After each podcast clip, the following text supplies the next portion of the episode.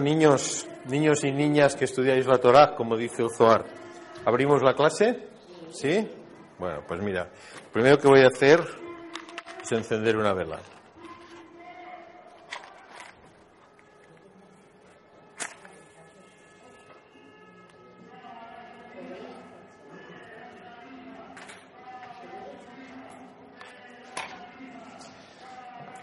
Bueno, la clase de hoy será un poco diferente a las que hemos hecho en estos tres últimos días, porque principalmente porque es necesario de que aprendamos una técnica relacionada con el estudio cabalístico.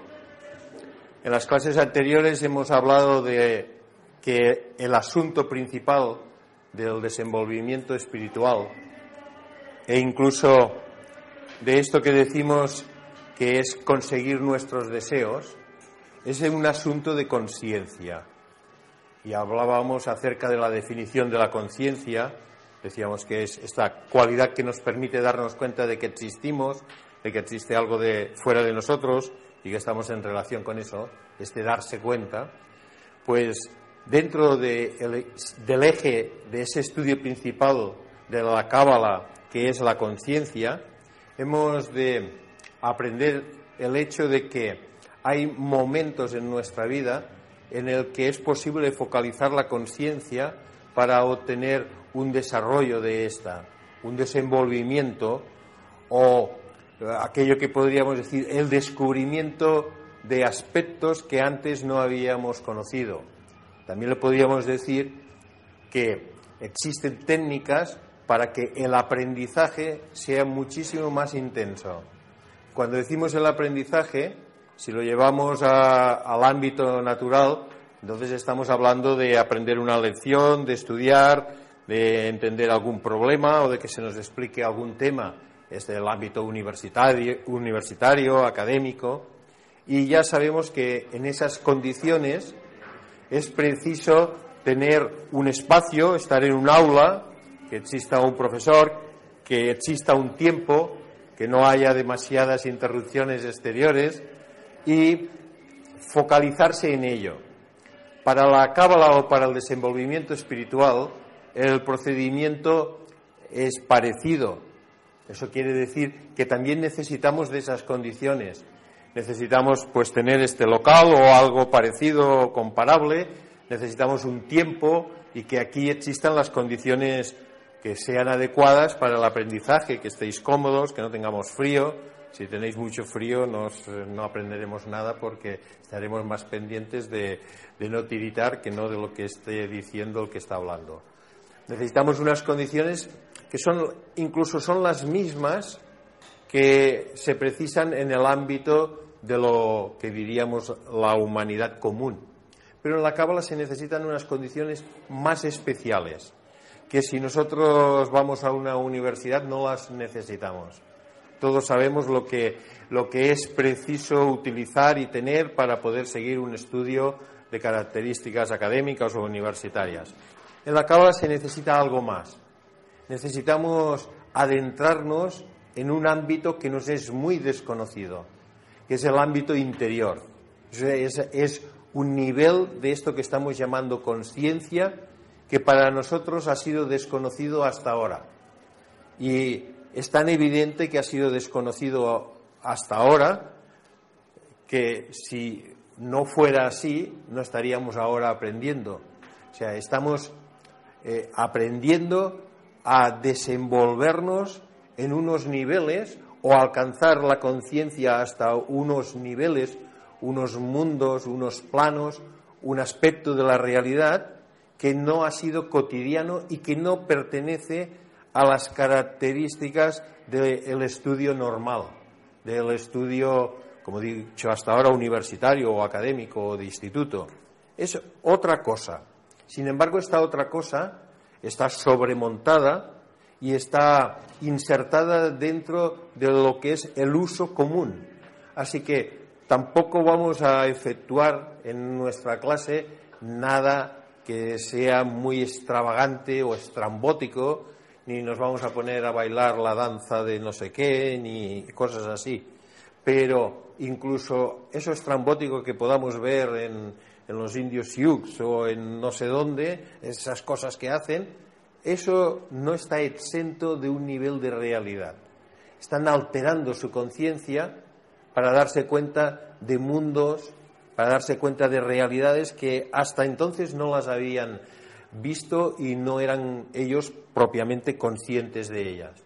En estas técnicas para ampliar la conciencia, en los niveles tribales o en los niveles de la sociedad antigua o la sociedad más primitiva en muchas partes del mundo, se utilizan diferentes técnicas como puedan ser eh, perfumes que se, que se queman, eh, fuegos, que puedan ser también eh, brebajes, drogas. Se utiliza toda una serie de, elementos adicionales para que lo que se va a efectuar durante un rato, un, un determinado periodo de tiempo, les produzca una experiencia que esté más allá de lo cotidiano.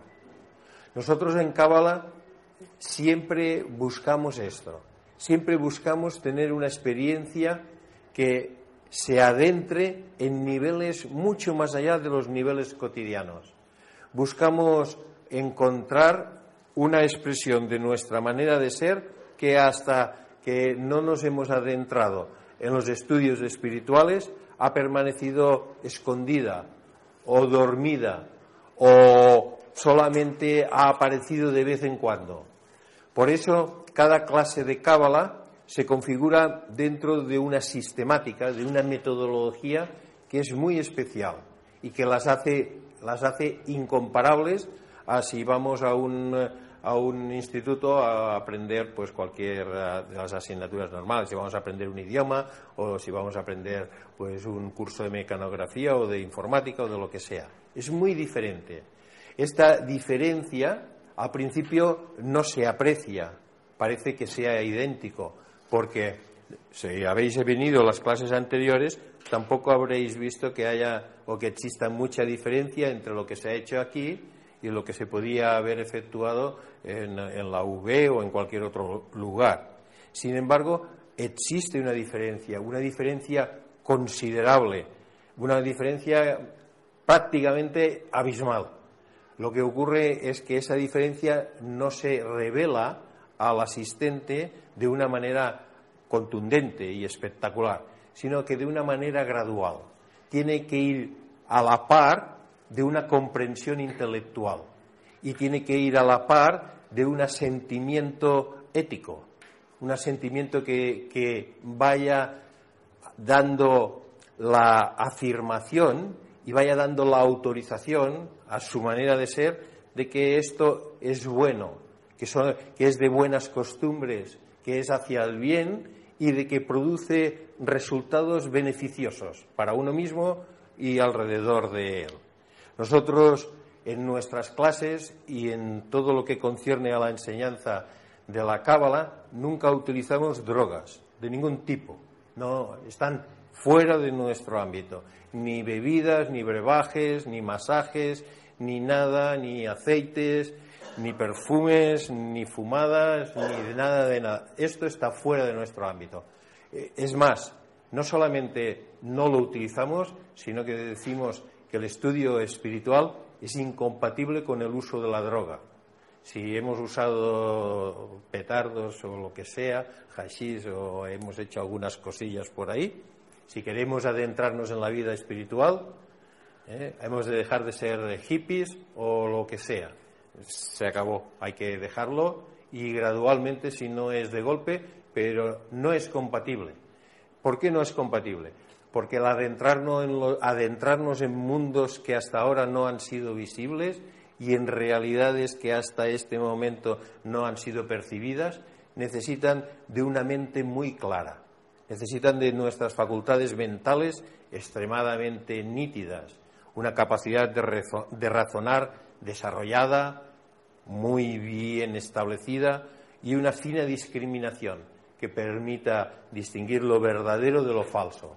Y las drogas no dan eso.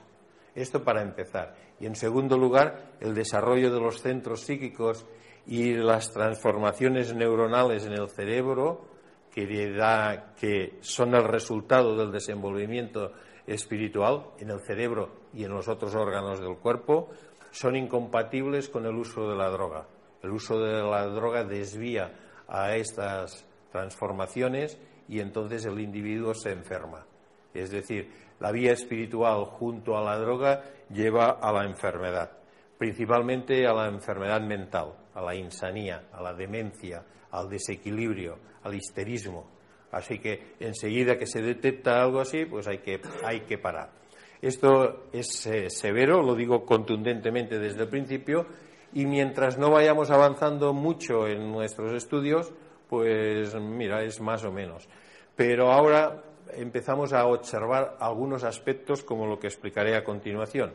Y lo que quiero explicar es que nosotros, al empezar la clase, hemos de saber separar el mundo profano, el mundo cotidiano, de este momento en el que estamos reunidos aquí para estudiar Cábala.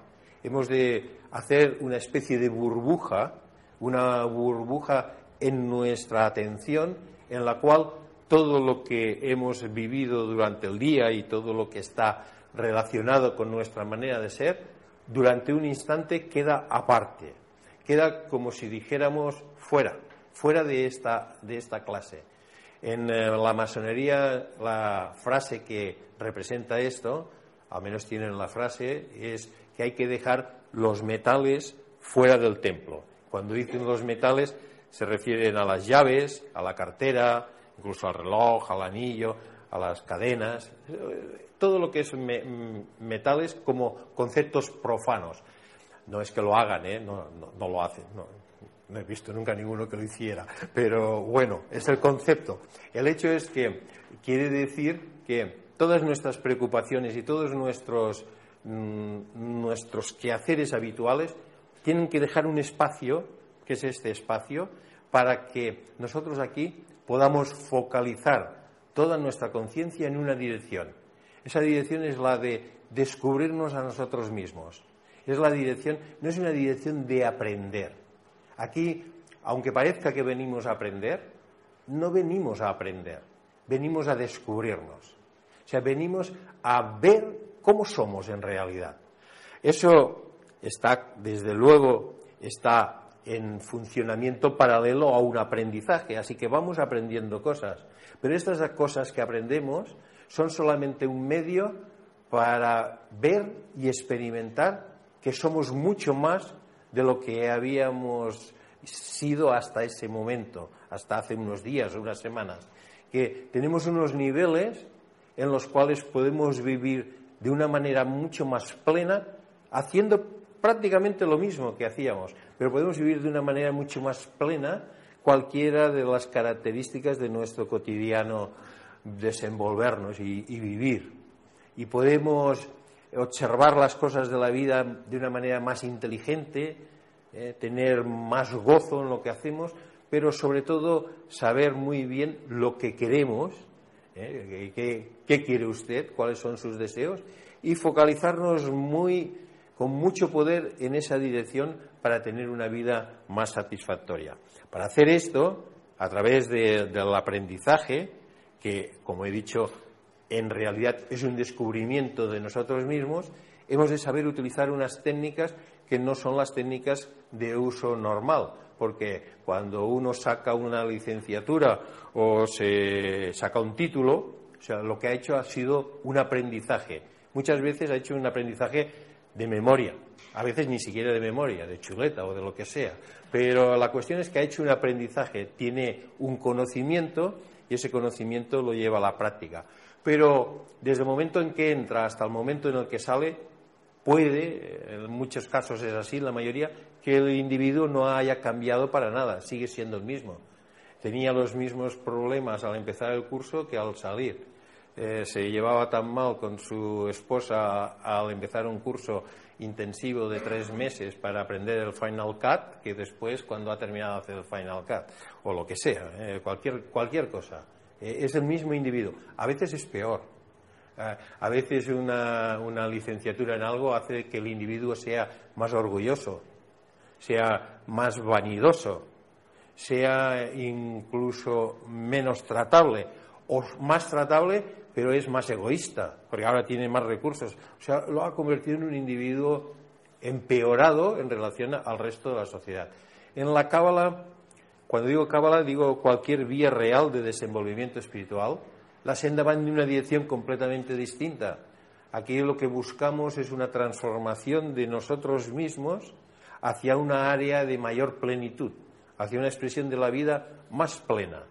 Y cuando decimos más plena, queremos decir que la gocemos más de una manera inteligente y que ese gozo sea un gozo compartido con aquellos que en los negocios, en la vida de pareja, eh, con los amigos, pues están a nuestro alrededor. No, no queremos prescindir de nada. El cabalista no prescinde de nada. Eh, añade a todo. No, Nosotros no diremos nunca que tenemos que prescindir, si estudiamos Cábala, pues que tenemos que prescindir de esto y del otro y del otro y del otro y quedarnos como un monje solitario en una caverna en lo alto de una montaña, precisamente ahora, que es un momento muy oportuno para estar en medio de la nieve. Eso no lo diremos, no lo diremos nunca. Ni diremos que hay que caminar con sandalias, sino que diremos que hay que caminar bien calzados bien calzados, bien vestidos y que tenemos que tener un nivel de relación que sea hermoso para los demás, que sea satisfactorio para nosotros. Y esto no pasa por hacer muchos cursos. Hay personas que saben hablar mucho de Cábala.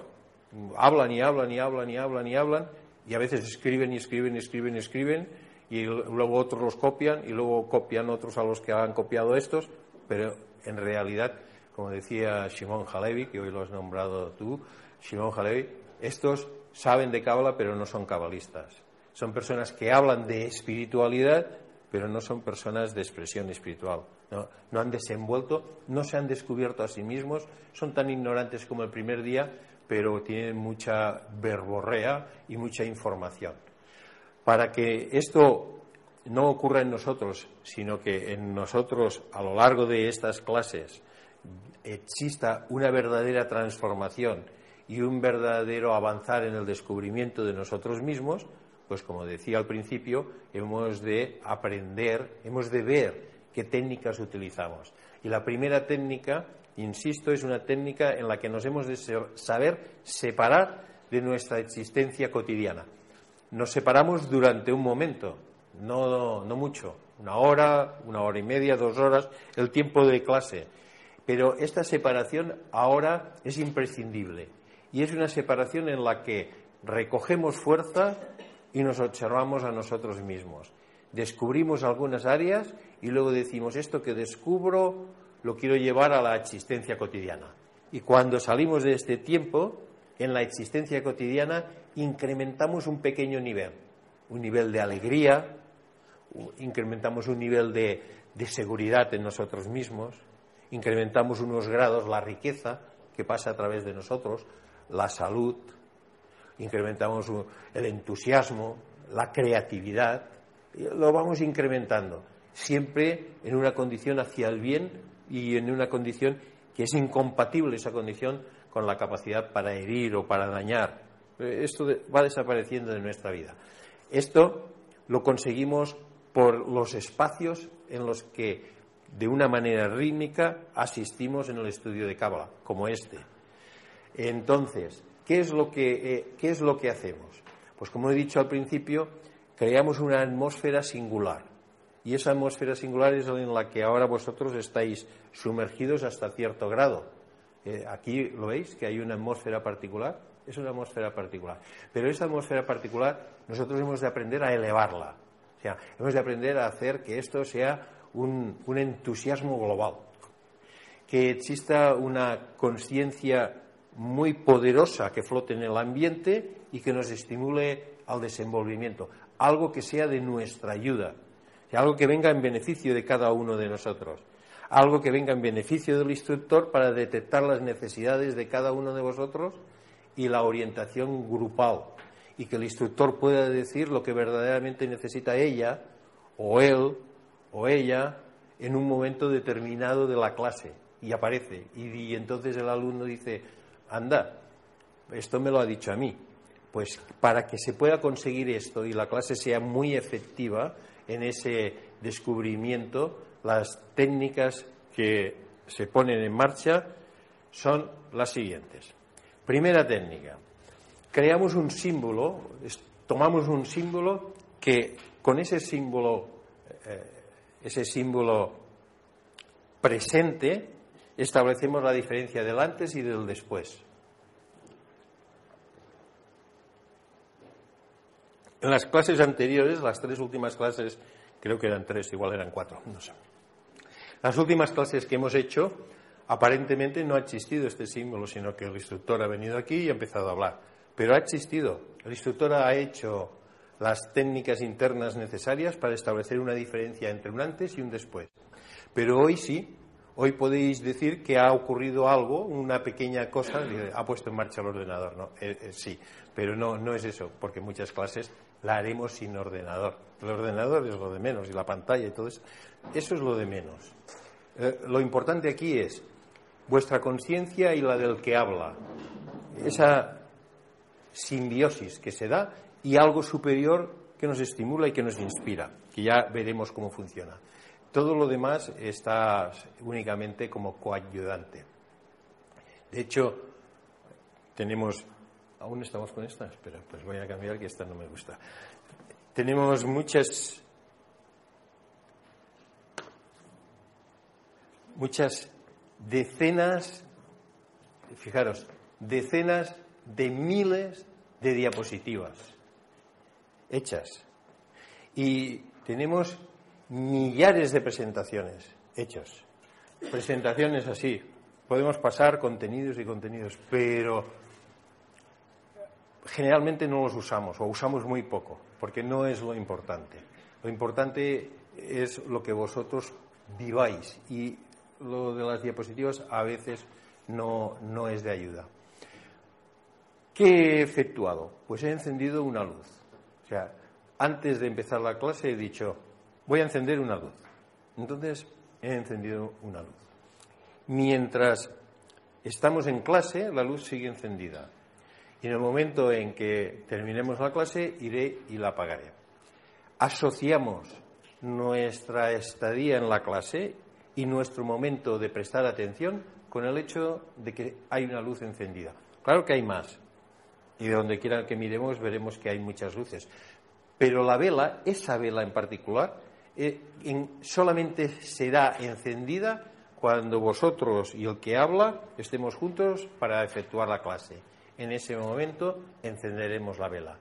Tomaremos este símbolo. Un símbolo es una representación externa y visible de una realidad interna y espiritual. Esa es la definición de verdadero símbolo. Quiere decir que a través de algo exterior que podemos ver, estamos representando algo interno, real, pero interno, que no se ve, que luego se experimenta, que finalmente lo veremos, pero ahora lo experimentaremos. Y el símbolo nos marca, nos marca el inicio y luego nos marcará el final. Pero el símbolo, que es una señal, no lo es todo.